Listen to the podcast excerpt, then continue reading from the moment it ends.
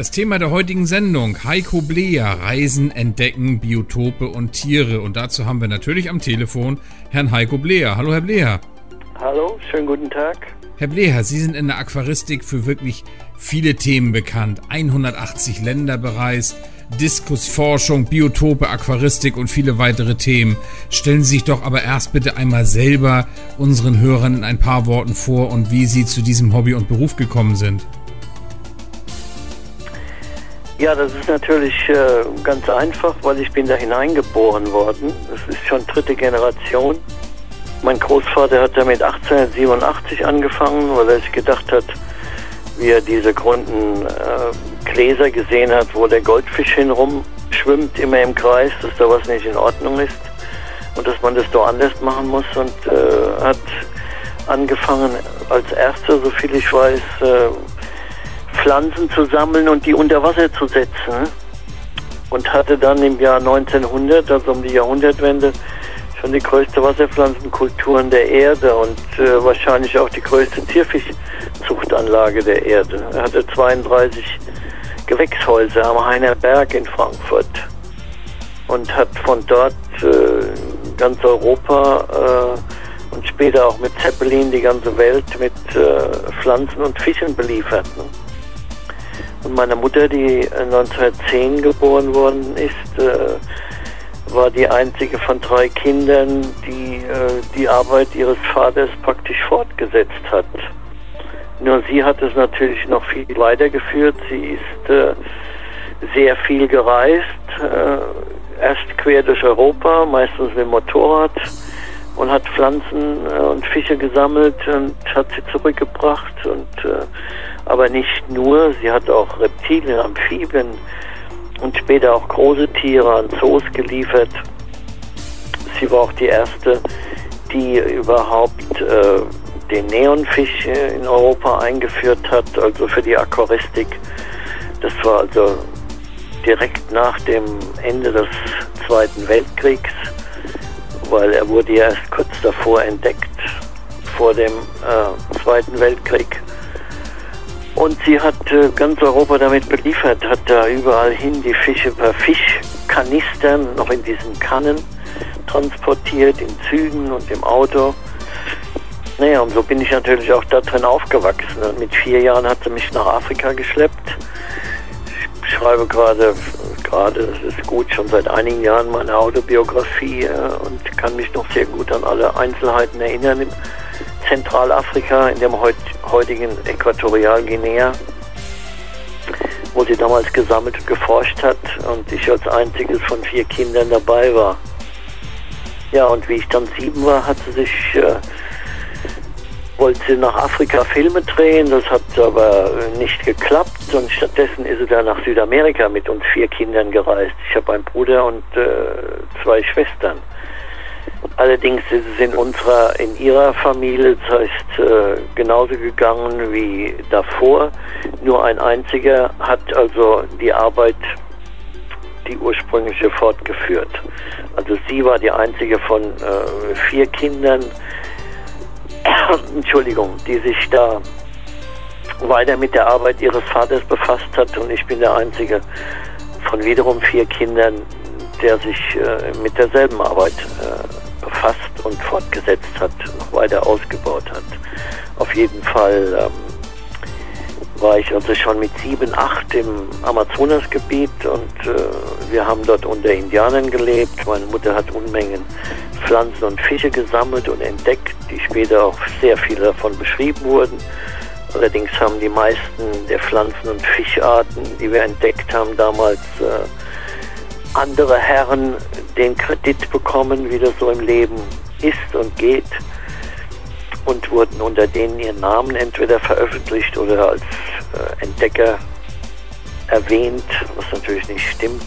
Das geht also auf viele Wasserpflanzen und Fische zurück, die heute in der Aquaristik weltweit schwimmen. Die sind zum größten Teil zum Beispiel die meist begehrteste Wasserpflanze überhaupt in allen Aquarien weltweit ist Echinodorus pleare, die nach meiner Mutter benannt wurde, ne, die wir 1962 war das entdeckt haben. Ne. Mein Bruder und ich. Auf jeden Fall bin da hineingewachsen und das ist ähm, mein Ursprung. Ne? Aber es gibt es ausführlich zu lesen in dem Buch meiner Mutter. Das heißt Iternes, ähm, Fluss der Hoffnung. Ein Bestseller, ein, ein wunderschönes kleines Taschenbuch, das also ihre ganze Expedition, das heißt die wichtigsten zwei und ihre Geschichte gerade in Südamerika, weil sie hat uns vier Kinder da zwei Jahre lang durch den Urwald Südamerikas geschleppt. Und wie gesagt, äh, sechs Monate haben wir unter Kannibalen gelebt. Also sehr interessante, hochinteressante, würde ich sagen, Geschichte, die auch die Frankfurter Rundschau eine ganze Seite in der, ihrer Sonntagsausgabe vor zwei oder drei Jahren gewidmet hat, der Frau mit dem Tarzanherzen. Ja, ich meine, man kann sehr viel äh, darüber auf Wikipedia lesen, man kann auch sehr viel erfahren über äh, die Geschichte auf unserer Webseite aquapressplayer.com oder auf der wissenschaftlichen Seite aqua-aquapress.com oder natürlich auch auf Facebook, äh, ist ja überall vertreten. Oder wenn man in Google geht, mein Name eingibt, steht da als erstes oben drauf und ich weiß nicht, wie viele hunderttausende Webseiten darüber sprechen. Herr Bleer, das ist ja schon mal ein spannender Einstieg, aber für denjenigen, der sich das jetzt nicht vorstellen kann, was für ein Beruf in diesem Bereich ist dann bei Ihnen daraus geworden?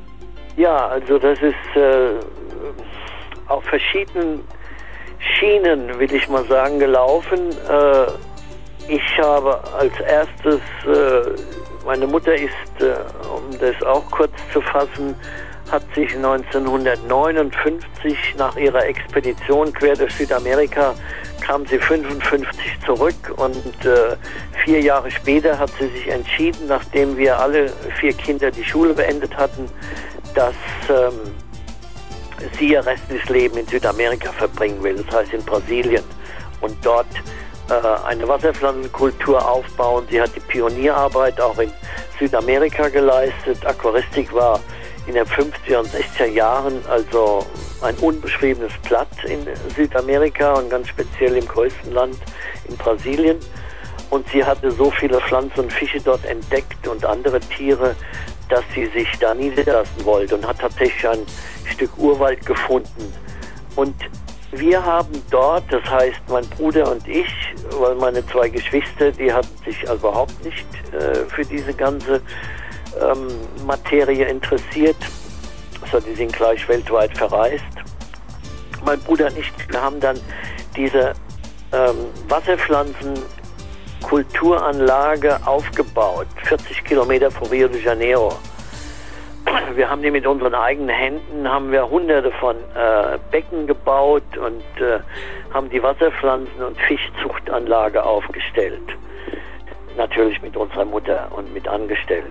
30 an der Zahl waren es damals. Und äh, da bin ich also so weit hineingewachsen, dass eines Tages meine Mutter gesagt hat, also hör mal, äh, dein Bruder ist älter als ich, du bist der Jüngste, aber ihr müsst euch entscheiden. Ich äh, würde gerne sehen, dass einer von euch Fische und einer von euch Pflanzen macht. Und ähm, ich habe mich da für die Fische entschieden. Ich hatte auch schon die ersten Expeditionen gemacht. Das war Anfang der 60er Jahre. Aber ich habe mir gesagt, wenn ich also in der Tierfischbranche und damit äh, tätig werde in meinem Leben, dann will ich also alles, was ich kann, davon lernen. Und da habe ich äh, eine Ausschreibung gemacht, äh, weil ich wollte äh, bei den größten Fischzuchtanlagen in der Erde äh, wollte ich äh, mich einarbeiten und darüber lernen, wie man also professionell wirklich züchtet, weil ich hatte nie die Gelegenheit, bei meinem Großvater mitzuarbeiten. Der ist schon ähm, 15, 1955 gestorben. Da kamen wir gerade aus Südamerika zurück und ähm, habe da von der größten Fischfarm der damaligen, die es in den USA gab, äh, eine Einladung bekommen. Und äh, da habe ich also tagsüber äh, von morgens bis spät Nachmittag an Fischen gearbeitet und habe dann in den USA ist das möglich. Ich weiß gar nicht, ob das in Europa auch möglich ist. Man kann also von fünf bis zehn ähm, fünf Stunden lang an einer Universität studieren. Und das habe ich dann gemacht, zwei Jahre lang, und habe die Fächer studiert, die ich eben wollte. also Ichthyologie, äh, Ozeanographie, Biologie, Zoologie und so weiter, Limnologie natürlich, äh, die Wasserkunde und so fort. Und habe dann nach zwei Jahren äh, bin ich zurück nach Brasilien und habe meine Zierfisch äh, Im- und Exportfirma aufgebaut. Mit dem Geld, das ich gespart hatte in Rio de Janeiro. Deshalb hieß meine Firma Aquarium Rio. Und die habe ich äh, zwei Jahre lang geführt in Rio de Janeiro und Fische weltweit exportiert, gesammelt, nach Rio gebracht, äh, gehältert, äh, unter Quarantäne gesetzt und dann exportiert. Aber mit der Zeit habe ich gemerkt, dass ich von dort aus durch die unheimlichen Schwierigkeiten, die die brasilianische Regierung ja bis heute äh, macht für den Export, habe ich mich entschieden, die Firma mit der Hilfe mit der damaligen Lufthansa, die in mir ein Potenzial gesehen hat, weil ich der Erste war überhaupt in der Geschichte, der jemals ein Zierfisch aus Brasilien exportiert hat. Also vor 1965 ist niemals ein einziger brasilianischer oder Amazonasfisch aus Brasilien verschickt worden. Ähm, und das hatte die auch, haben die also gesehen und aufgebaut und ich habe dann äh, meine Firma Aquarium Rio von äh, eben Rio de Janeiro nach Frankfurt verlagert. Es war 1967. Und ich habe in Frankfurt genau 30 Jahre lang bis 97 äh, Fische importiert, zum größten Teil alle selbst gefangen in den ersten Jahren. Ich bin jeden Monat nach äh, Südamerika geflogen, habe die Fische überall gefangen. Zuerst in Brasilien, Amazonien, dann in an, allen anderen südamerikanischen Ländern und habe sie nach Frankfurt gebracht, habe sie eingewöhnt und habe sie dann als erster überhaupt weltweit äh, nur an den Großhandel vertrieben. Das heißt, alle Großhändler damals in Europa, die es gab, die haben von mir die äh, südamerikanischen Fische gekauft und ähm, habe dann äh, mit Ende der 60er Jahre angefangen, auch in anderen Ländern tätig zu sein. Ich bin nach Afrika gereist und äh, nach Asien. In den 70er Jahren dann äh, quer durch Australasien, Neuguinea und habe überall Fische gesammelt äh, für meine Firma. Habe sie mit zurückgebracht. Wir haben äh, sie gezüchtet, beziehungsweise ich habe sie sehr vielen Züchtern übergeben und somit äh, im Laufe der Jahre über 6000 inzwischen Fischarten. Meine Liste wächst und wächst. Ich bin schon viele Jahre dran, die zu vervollständigen und werde sie auch bald ins Web setzen, ähm, in die Aquaristik eingeführt. Das sind also äh, über 6000 nicht nur neue Arten, sondern auch Arten, die in der Wissenschaft vorher schon bekannt und beschrieben waren, aber die überhaupt noch keiner lebend gesehen hatte. Ich habe mich darauf unter anderem auch spezialisiert, dass ich Fische gesucht habe, die in der Wissenschaft bekannt waren, aber in der Aquaristik nicht. Und äh, damit äh, habe ich also 30 Jahre lang in über, äh, ich habe nachgesehen, insgesamt in 86 Länder habe ich von Frankfurt aus Fische exportiert. Also importiert natürlich, auch aus Zuchtanlagen dann äh, geholt in Europa, in mein Aquarium und von dort eben die Fische exportiert. Ich habe im Durchschnitt äh, 4000 Fischkartons aus dem Frankfurter Flughafen exportiert jeden Monat und äh, war damals der größte, äh, der größte Exporteur überhaupt äh, in ganz Europa von Fischen. Wie gesagt, es ging nur ein Großhandel. Ich war der Erste, der überhaupt den allerersten tropischen Zierfisch nach Japan geschickt hat. Das war 69. Vorher kannten Japaner nur ihre Gold- und ihre Nishiki-Kois. Und äh, auch nach Hongkong, Australien, überall habe ich die allerersten Zierfische hin exportiert, also kommerziell nicht. Und 97 habe ich dann äh, mich entschlossen, das äh, aufzuhören, nach genau 30 Jahren in Frankfurt, denn ich wollte mein restliches Leben nur noch äh, der Forschung, dem, äh, den Fangen und Sammeln und äh, auch der Wissenschaft widmen. Ähm, und das habe ich auch gemacht. Und da habe ich natürlich äh, mir überlegt, äh, wo will ich am liebsten wohnen, was ist das beste Land der Erde und äh, da ist mit Abstand äh, Italien für mich bis heute Nummer eins. Es gibt nichts Vergleichbares. Von den 182 Ländern, die ich inzwischen kenne, würde ich kein anderes Land vorziehen. Und deshalb bin ich nach Italien äh, 97 gezogen, wie ich Aquarium Rio zugemacht habe in Frankfurt. Also ich habe bis äh, 97 von dem, äh, wenn Sie so wollen, Fischhandel gelebt und hatte aber schon äh, vorher 82 äh, die ersten Bücher publiziert. Das erste war über Diskusfische.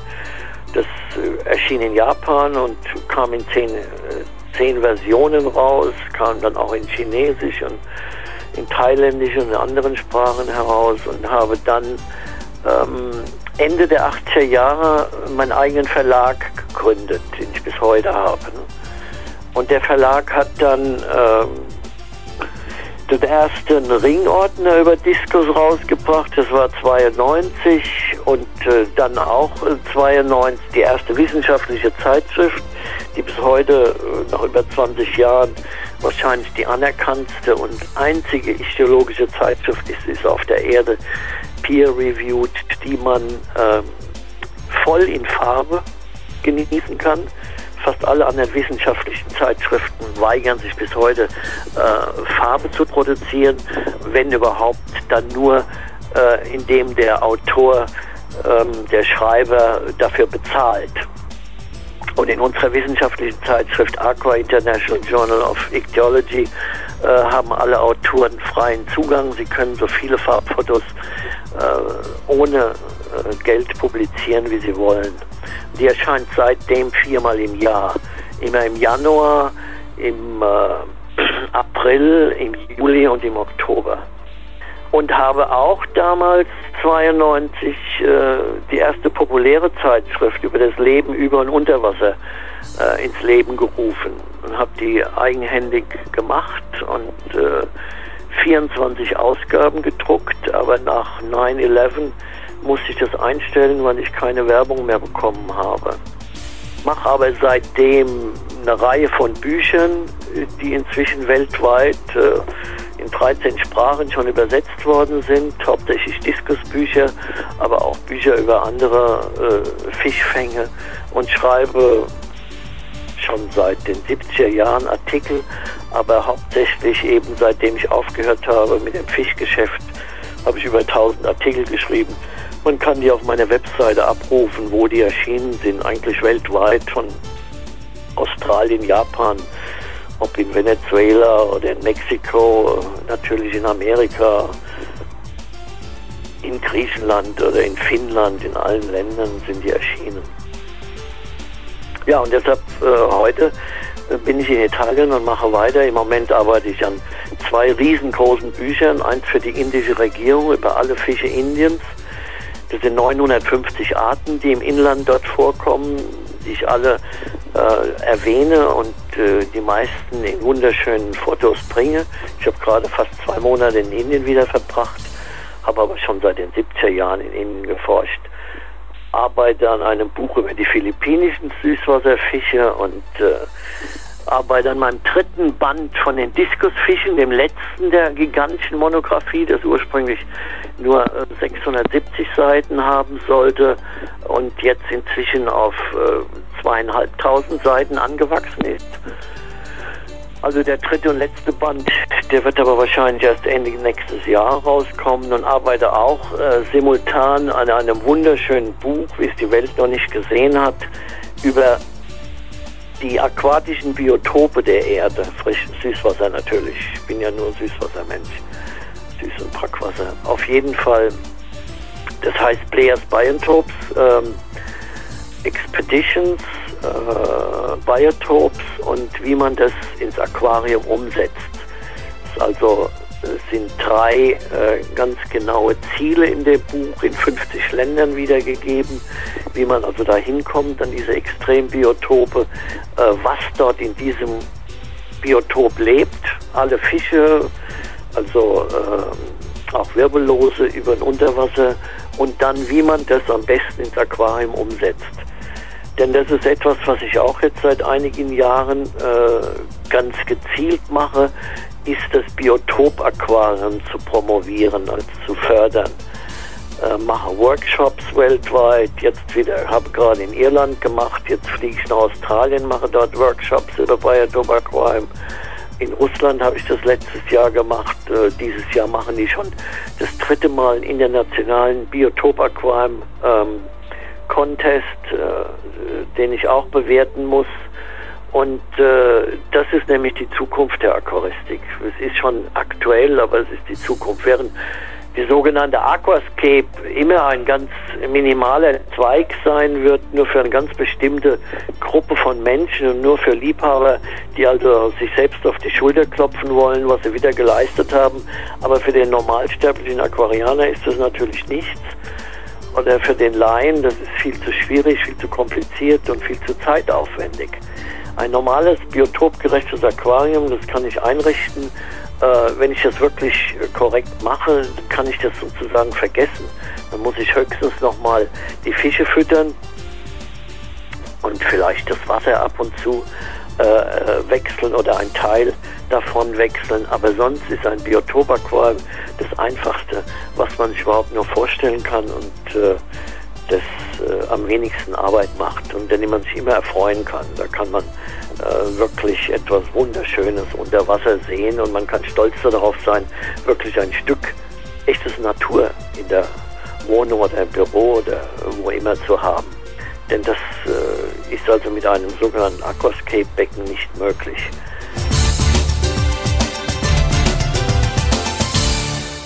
Herr Bleer, Sie sind ja nun wirklich schon sehr viel um die Welt gereist. Welche Erlebnisse und vor allen Dingen auch welche Erfahrungen werden Ihnen dabei denn niemals aus dem Kopf gehen und was waren die schönsten Erlebnisse? Können Sie das kurz erzählen? Sehr schwer. Ich habe jetzt äh, praktisch 900 Expeditionen, ich nenne sie Field Trips hinter mir, ähm, wie Sie schon erwähnten, an über 180 Ländern und äh, das ist sehr schwer jetzt. Ich habe äh, zum Beispiel jetzt vor kurzem in, äh, in Facebook ein paar Bilder, sechs oder was, äh, gesetzt von einem Traumsee. Ich nenne ihn Dream Lake. Ich habe schon 92 den ersten Mal besucht, habe darüber berichtet. Die ganze Welt berichtet über Tanganyika, Malawi und ab und zu auch über Victoria, die ich natürlich auch alle besucht habe, aber lange bevor die Welle begann und Fische eingeführt habe von dort. Aber es gibt einen See im Kongo-Becken, das heißt in der Demokratischen Republik Kongo der heutigen, früher Zaire, äh, wo ich der Erste war, der also dort gewesen und geforscht hat und Fische rausgebracht hat. Inzwischen sind neun endemische Arten von dort beschrieben. Das ist ein wirklicher Traum. Also das ist, äh, wenn Sie mich so fragen, etwas, aber ich habe inzwischen drei solche Traumseen, einen zweiten, ähm, wo ich auch die Fische davon äh, in die Aquaristik eingeführt habe, ist in Papua-Neuguinea also in dem unabhängigen Land der Insel Neuguinea, äh, ist der äh, Kutubu-See ein Traumsee, auch wie der in Afrika äh, kristallklar und äh, ganz schwierig äh, überhaupt hinzukommen. Das ist natürlich auch der Grund, warum diese Seen immer noch äh, bis heute zum größten Teil unberührt sind. Und ähm, wirklich wunderschön geblieben sind, im Gegensatz zu so vielen anderen Plätzen auf der Erde, die man konsequent alle zerstört, was Süßwasserbereich anbetrifft. Und dann habe ich jetzt in Mexiko äh, gerade Anfang Juli einen dritten Traumsee gefunden, nach sechs Stunden Marsch durch den dichten Urwald mich schlagend. Es ist einer der ganz wenigen Seen überhaupt in Mexiko, wo man noch nicht mit dem Auto hinkommen kann. Alle anderen Seen, die sind ja alle gut erforscht und äh, befischt worden, auch für die Aquaristik schon seit langem. Aber ich gehe jedes Mal, jedes Jahr 10, 12, 15, 16 Mal ausnahmslos in Gebiete, wo noch keiner war ich kenne ja nun inzwischen die meisten aquatischen Biotope der Erde und weiß, wo noch keiner geforscht hatte oder wo noch keiner war. Und diesen dritten sogenannten Traumsee, äh, wie ich ihn nenne, der liegt also im tiefsten Busch von Chiapas ist kristallklar, ist unglaublich schwierig zu erreichen, sei denn man hätte einen Hubschrauber, aber der könnte auch dort nicht landen. Äh, höchstens, wenn er auf dem Wasser landen könnte. Äh, der See ist auch nur einige Kilometer ähm, quer durch die Landschaft, aber es ist ein gigantisches, traumhaftes Unterwasseraquarium. Ich habe über 30 Zichlidenarten dort nachgewiesen, wahrscheinlich die Hälfte neu. Ähm, bringe auch jetzt ein paar Videos darüber äh, auf meiner Website in Kürze. Wir schneiden immer noch daran. Habe schon ein paar Bilder gebracht. Also das sind so ein paar Plätze. Ähm, an Flüssen gibt es natürlich auch einen, den ich entdeckt habe. Ähm, der heißt Savodava. Auf meiner Webseite sieht man ein paar ganz kurze Videos darüber. Ich habe in äh, dem Amazonasbecken, was also praktisch sonst überhaupt niemals bekannt war, einen kristallklaren Fluss entdeckt. Über 60 Kilometer lang ist der Fluss ein gigantisches Aquarium, also voll Wasserpflanzen, voll Fische. Kein Mensch hat dort jemals gelebt oder in der Nähe auch nur. Ähm, den habe ich vor einigen Jahren entdeckt und äh, der wird also jetzt auch ab und zu bereist.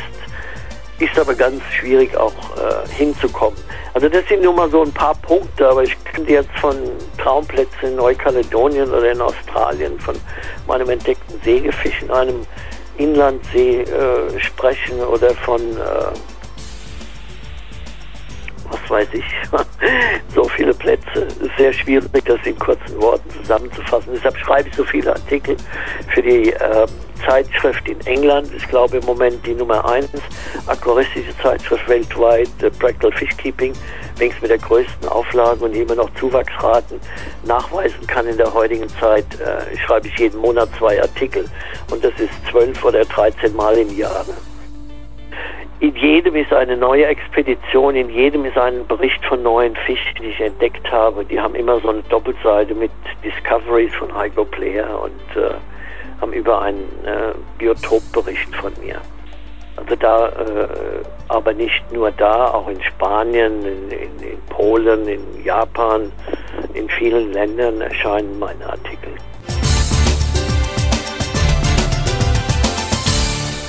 Herr Bleer, mit diesen Erfahrungen haben Sie sicherlich andere Vorstellungen von der Gestaltung von Aquarien und Erhaltung von Fischen. Das genau. Stichwort genau. Biotop-Aquaristik passt hier wahrscheinlich ganz gut. Warum ja. halten Sie diesen Ansatz für einen wichtigen und zukünftig starken Aspekt in der Aquaristik?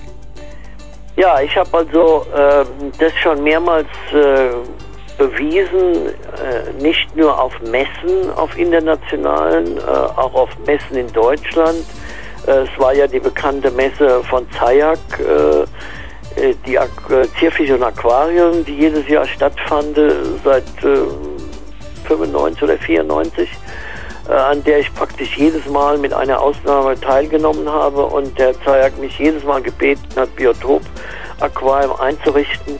Ich habe das äh, 2002 war es, glaube ich, vor zwölf Jahren, elf Jahren, habe ich einen Biotopstand entwickelt, äh, selbst äh, gezeichnet und habe ihn von deutschen Schreiner bauen lassen mit neun Aquarien, die ähm, insgesamt 10.000 Liter fassen. Also zwei riesengroße Aquarien von fast 2.000 Liter jeweils und dann Aquarien äh, von 600 und 400 Litern, ganze Reihe, nur ein kleineres Aquarien. Und dieser Biotopstand wurde also zum ersten Mal auf der Zayak-Messe in äh, Duisburg äh, aufgebaut und ist dann äh, mindestens zehn oder zwölf Mal auch auf der Aquafisch in Friedrichshafen und äh, auf der Interzoo in Nürnberg äh, aufgebaut worden und ich habe immer die Biotop-Aquarien eingerichtet. Jeder Biotop nach einem Biotop nachgeahmt, genauso wie ich ihn in der Natur gesehen habe. Ne? Und das heißt also mit den oder ähnlichen Steinen, mit den oder ähnlichen Wurzeln, mit den genau korrekten Wasserpflanzen, wenn welche da vorkommen, weil ich glaube, viele wissen inzwischen, dass sehr viele Biotope der Zierfische in der Natur keine äh, Unterwasser-submerse Vegetation aufweisen, sondern nur einige. Und äh, habe die so, wie gesagt, eingerichtet mit besonderer Licht äh, im Winkel beleuchtend, was also auch davor, glaube ich, noch nie jemand gemacht hat. Und der Innenraum war ganz schwarz. So wenn die Leute in meinen Biotopstand hineingegangen sind, dann haben sie den Mund normalerweise nicht mehr zubekommen, weil sie haben in Augenhöhe plötzlich Aquarien vor sich gesehen, im Stockdunkeln, äh, wie sie das so nie oder kaum oder selten jemals gesehen haben. Und wenn ich ein Biotop-Aquarium einrichte, dann spreche ich von einem Biotop, wie er in der Natur ist. Und das ist etwas, was immer noch nicht, aber in letzter Zeit doch immer mehr, man kann das im Internet ganz besonders gut sehen, besonders auch in Facebook inzwischen, dass die Leute erkennen, dass wenn sie ein äh, Biotop in einem Aquarium einrichten, der der Natur sehr ähnlich ist, die Fischgemeinschaft zusammen in, in diesen Biotop setzen, die auch dort vorkommen. Das heißt, äh, in einem kleinen Zufluss äh, von dem Kongo äh, nur die Fische, die da leben und so etwas ähnliches wieder ähm, gestalten im Raumaquarium, dann sehen die plötzlich Sachen, die sie überhaupt noch nie vorher gesehen haben. Ich habe zum Beispiel nachgewiesen, und das sieht es auch auf meiner Webseite unter Videos, sind eine ganze Reihe von kurzen Videos, dass wenn ich ein biotopgerechtes Aquarium einsetze, meistens innerhalb von zwei Stunden, nachdem ich den ein, fertig eingerichtet habe, noch bevor das Wasser klar ist, und man sieht das wie gesagt auf meinen Videos, tun die Fische ableichen in der Gemeinschaft. Ich mache 15 Fischarten in ein 250 Liter Becken, das ich biotopgerecht eingerichtet habe. Und, die, und zwei der 15 Arten leichen in zwei Stunden ab. Ich habe ein Biotop zum Beispiel auch auf der Zayak-Messe. Das Video kann man auch sehen. Das ist, die Leute konnten das gar nicht glauben. Jedes Mal, wenn ich es meinen Vorträgen zeige, dann staunen die Bauklötze. Äh, ich habe ja, wenn ich ein Biotop-Aquarium einrichte, nicht alle Fische, die in diesem Biotop normalerweise vorkommen, bei mir auf Lager. Also muss ich zu einem Großhändler, einem Freund, Bekannten gehen und muss die Fische von verschiedenen Quellen mir holen für dieses Aquarium, um das biotopgerecht mit der richtigen Fischgemeinschaft einzusetzen. Also zum Beispiel habe ich da äh, zwei ähm, Schmerlen äh, mir von Aquarium Dietzenbach, der immer, mir sehr viel geholfen hat, der Herr Herbert Niegel, für mich äh, mit Abstand der beste Großhändler in Deutschland, vielleicht einer der besten in Europa, der äh, gesunde, herrliche Fische hat und immer eine riesen Auswahl, dass der ähm, mir immer die Fische kostenlos zur Verfügung gestellt hat oder mir auch beschafft hat, weil wie gesagt, seit 97 mache ich ja keinen Handel mehr mit Fischen habe die also nicht mehr hier in Italien auf Lager. Auf jeden Fall sagt er zu mir, hier, du, die zwei Schmerlen, die du da aus Südchina für dein Becken brauchst, die habe ich, die kannst du haben. Äh, die kannst du auch behalten oder verschenken, weil ich habe sie seit zwei Jahren sitzen, die haben noch nie was gemacht. Ich habe immer versucht, die zu züchten. Und ich setze die in das Biotop-Aquarium von Südchina, da wo die vorkommen, mit äh, zehn anderen Fischarten, die auch dort gemeinschaftlich zusammenleben. Und innerhalb von weniger als einer Stunde machen die das Balzverhalten, das man wunderschön auf dem Video, das meine Frau gedreht hat, sehen kann. Das heißt, die haben abgeleicht zwei Jahre. Bei ihm haben sie nichts gemacht. Bei mir ist jetzt ein Biotop gerecht mit den richtigen Schiefersteinen dort, wo die leben und dem richtigen Kies und Sand und den Pflanzen. Einfach ein Biotop, den der Fisch kennt. Weil das ist etwas, was die Leute, sehr viele Leute, inzwischen gibt es ja zum Glück einige schon, äh, nicht verstehen, dass ein Fisch, der aus einem Biotop kommt, wo er andere Fische hat, die auch dort vorkommen, der kennt die, der kommuniziert mit diesen, der kann mit diesen Fischen kommunizieren. Das ist etwas, was die wenigsten Menschen wissen. Die Fische verständigen sich genauso wie wir Menschen das tun. Aber ein Fisch von einem kleinen Zufluss äh, im oberen Amazonasgebiet, der hat keine Ahnung von einem Fisch aus dem Zufluss aus dem Kongo-Becken oder aus dem Mekong oder aus dem Yangtze-Fluss. Das, das sind so unterschiedliche Welten, die kommunizieren eben nicht. Die passen überhaupt nicht zusammen.